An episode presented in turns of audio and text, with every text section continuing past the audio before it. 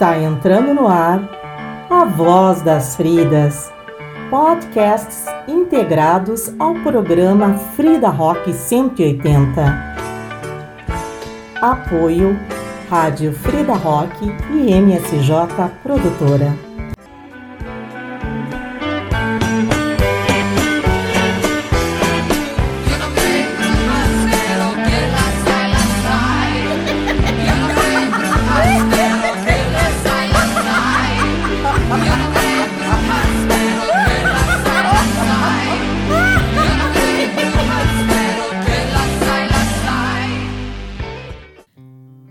Olá, eu sou Miriam Ismael do podcast A Voz das Fridas e vou falar hoje para você sobre racismo institucional.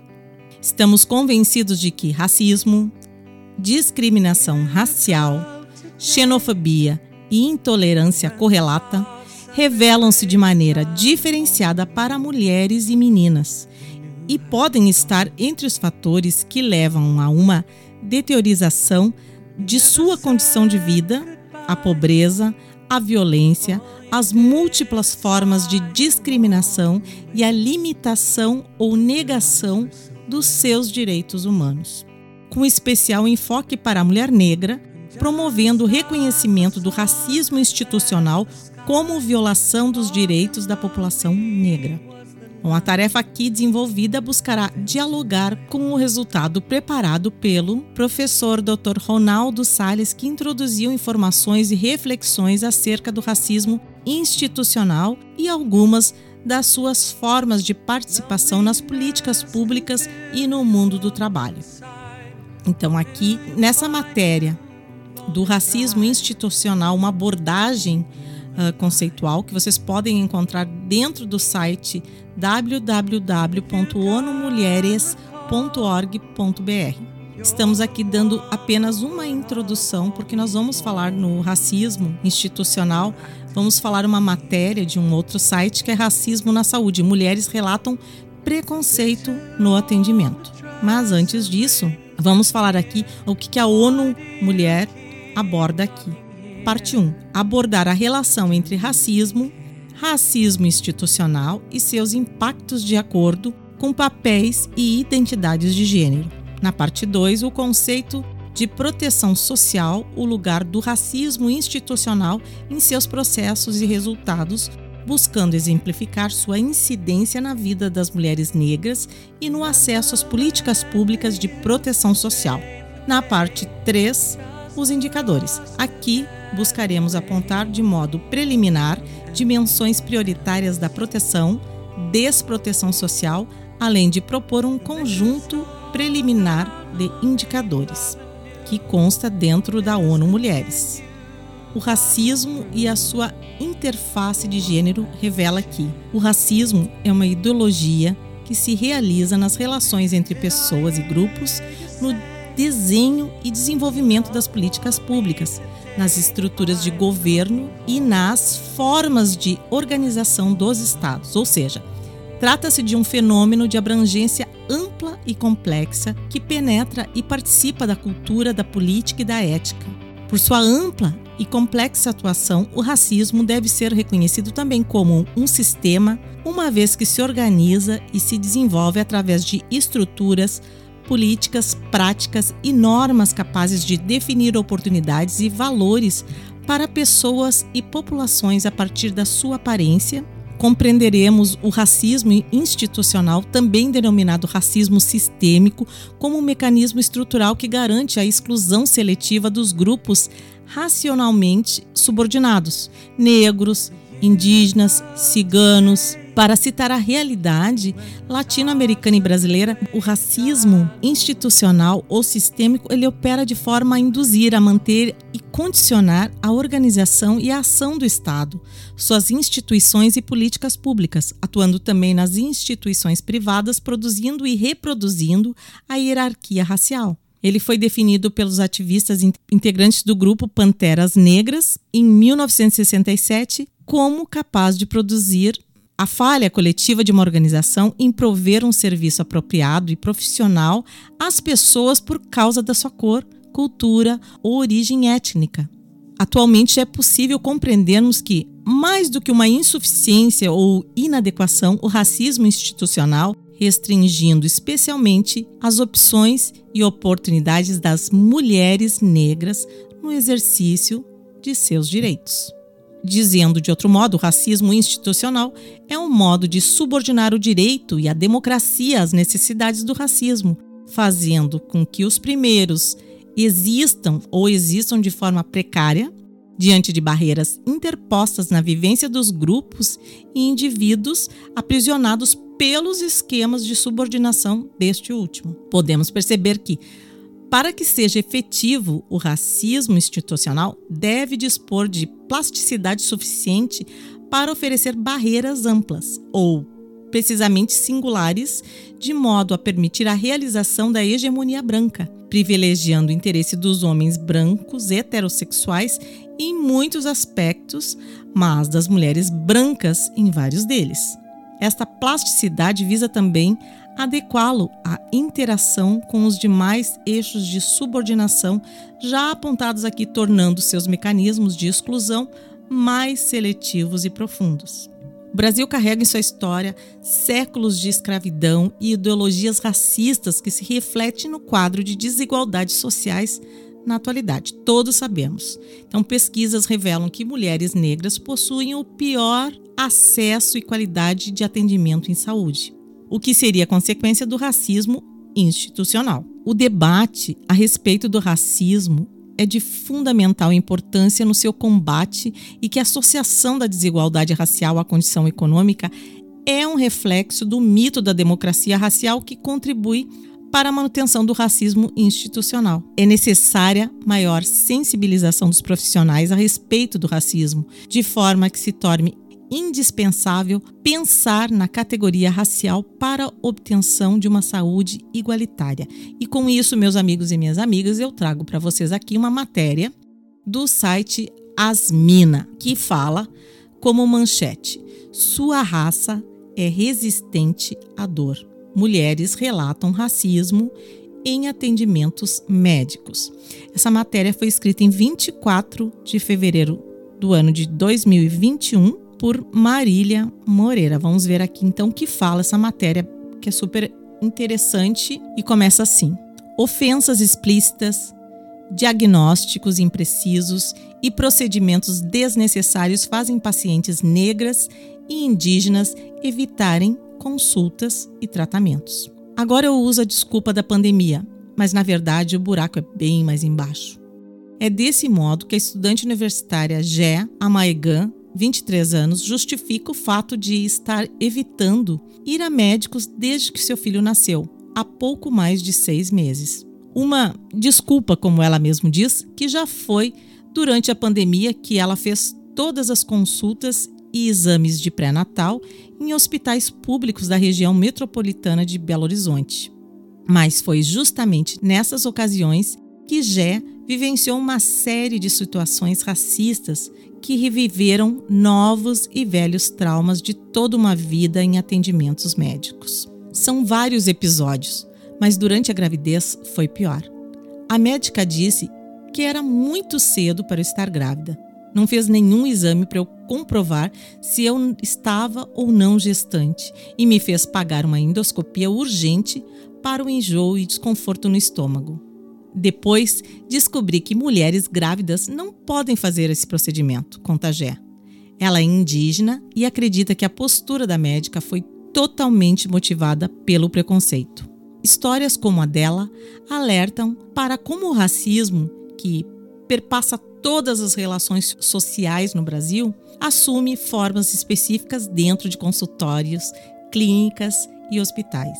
Para discutir o assunto e saber como isso acontece, Asmina, ou Azemina, coletou mais de 100 relatos de mulheres de todo o país sobre suas experiências em atendimentos médicos. Mais de 82% das respostas foram de mulheres não brancas, 60,6% pretas, 19,2% pardas e 3% indígenas.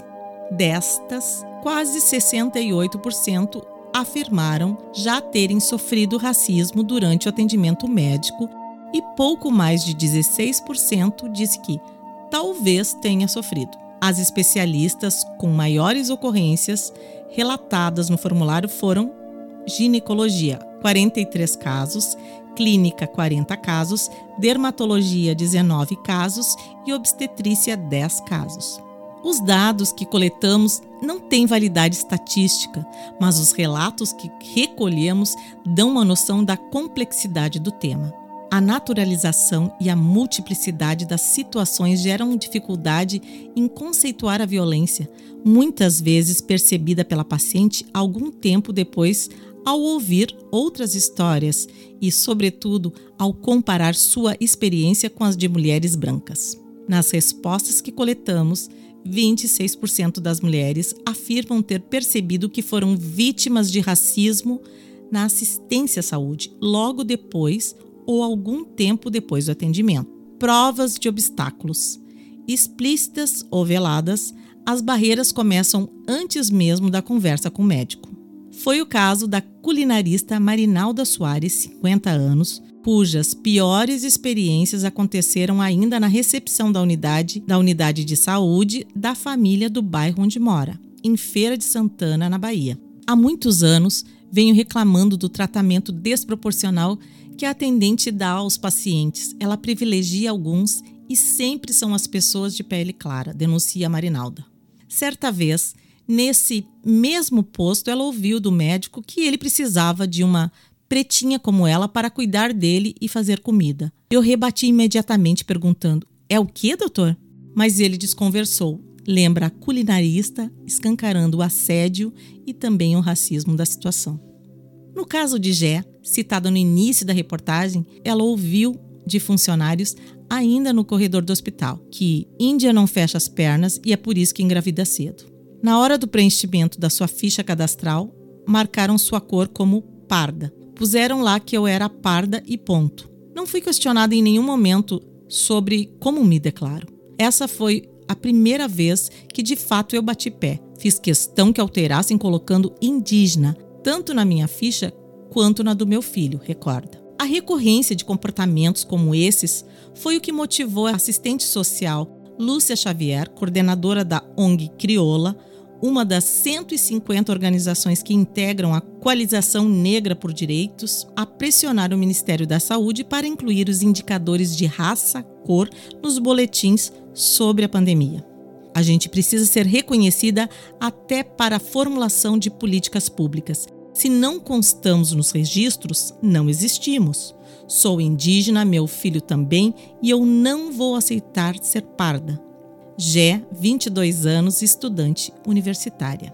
Há uma tendência em dizer que a população não gosta de ser inquirida sobre raça, cor, que se sente ofendida, que esse dado não serve para muita coisa. Se não for obrigatório ser preenchido, as pessoas pulam ou definem elas mesmas a raça, cor das outras, alerta Lúcia. Consequências para toda a vida.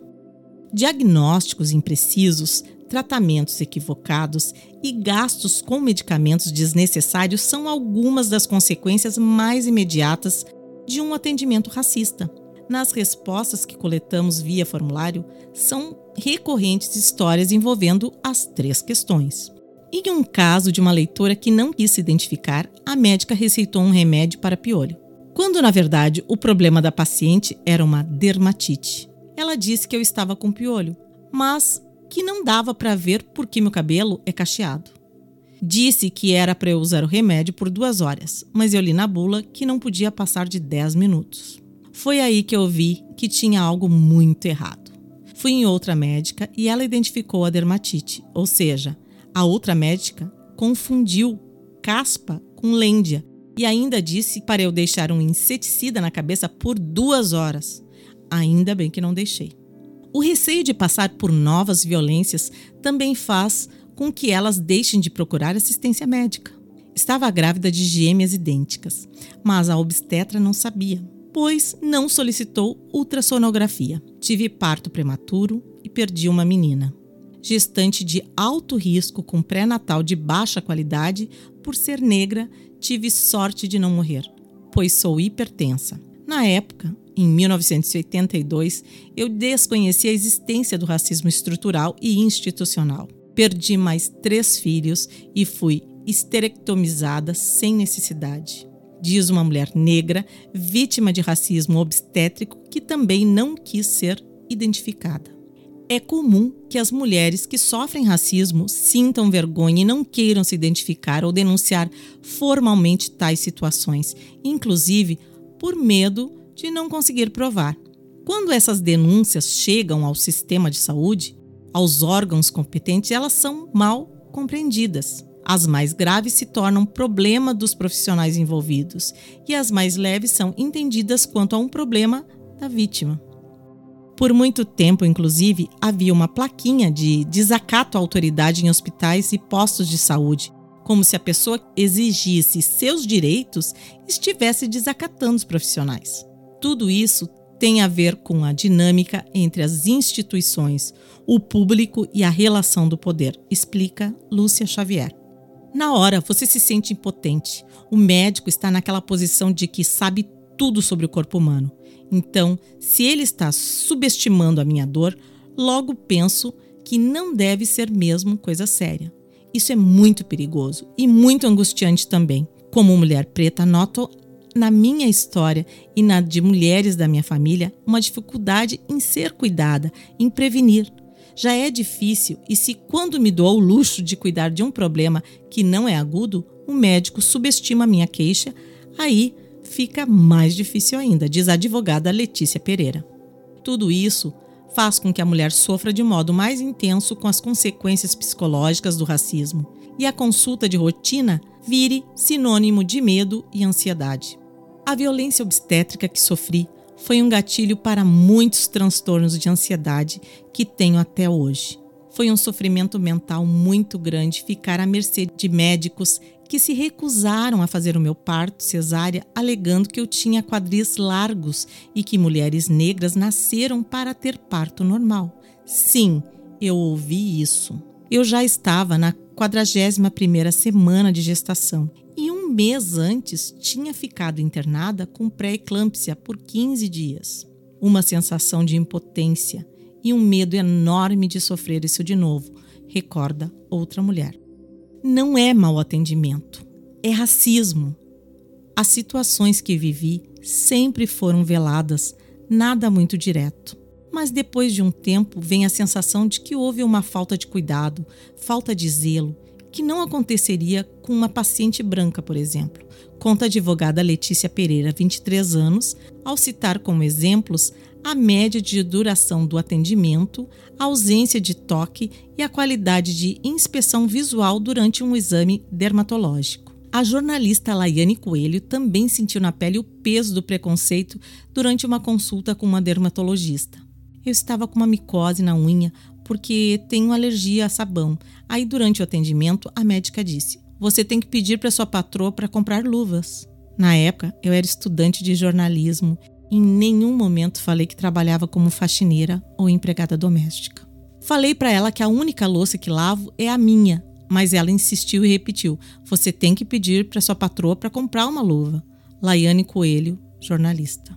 Nos atendimentos são recorrentes agressões verbais elogios, entre aspas, ofensivos, assédio sexual, violência obstétrica, recusa de anestesia, falta de escuta à queixa, diagnóstico equivocado e ou tardio, além de falas eugenistas, que pressupõem a existência de que raça determina questões de saúde. Há exemplos de você é mais resistente à dor, negro tem sangue ruim e esse é o mal da raça. O racismo na saúde pode incluir tanto a falta de acesso ou a má qualidade dos serviços, estendendo-se às próprias relações de poder entre os usuários e os profissionais dentro das instituições, até dano físico ou psicológico decorrente do atendimento, explica a médica e mestre em saúde da família, Denise Ornelas. A identificação destas situações não é uma tarefa simples e profissionais e pacientes só serão capazes de percebê-las se estiverem atentos para a existência e importância das relações étnico-raciais, complemento. Sua consulta tem cor? Há seis anos, o coletivo Negrex reúne médicas e médicos negros e estudantes de medicina para combater o racismo na saúde, tanto no ambiente acadêmico como na assistência direta à população. O grupo busca ampliar o tema por meio de intervenções no currículo médico e organização de eventos. A premissa que rege a fundação do nosso coletivo é a de que o racismo é um problema estrutural que também perpassa nossas formações. Na medicina, isso acontece de forma violenta porque a gente está em contato direto com o outro, com o paciente, explica a estudante de medicina da Universidade Federal da Bahia e integrante do coletivo Sabrina Costa, 20 anos. Na palestra formativa, Sua Consulta Tem Cor, o coletivo apresenta três casos clínicos diferentes e provoca uma discussão sobre atuação médica em cada um deles. A palestra é feita tanto com alunos do primeiro semestre quanto do internato na fase final do curso, de modo a estimular uma atuação profissional atenta à questão racial. Quando começamos a fazer a palestra em 2016, as discussões rendiam pouco. Por mais que a gente motivasse o debate, aqueles eram temas que nunca tinham sido discutidos na universidade daquele modo. Hoje, com o sucesso da política de cotas e uma diversidade no corpo discente dos cursos de medicina, esses debates rendem muito mais, com os próprios alunos contando suas experiências enquanto pacientes, coisa que quase não existia há quatro anos, compara Sabrina. A medicina ainda é branca. Em 2020, o Brasil atingiu o marco histórico de meio milhão de médicos. As características demográficas da classe, no entanto, ainda seguem o padrão hegemônico, branco e rico. Essa realidade mostra o quanto é importante o profissional de saúde entender que, para uma pessoa negra ou indígena, ou mesmo para uma pessoa mais pobre, essa relação pode ser intimidadora. O paciente já chega acanhado, receoso, é preciso deixar essa pessoa à vontade para tematizar as questões que têm a ver com a vivência e a experiência dela, ressalta Ornelas. De acordo com o estudo Demografia Médica da Universidade de São Paulo, USP, lançado em dezembro, dentre os concluintes de medicina de 2019, 67,1% se autodeclaram de cor ou raça branca, 24,3% se declaram pardos, enquanto apenas 3,4% se, se autodeclaram da cor ou raça preta. Os demais se declaram de cor ou raça amarela, 2,5%, e indígena, 0,3%, além de 2,4% que não quiseram declarar.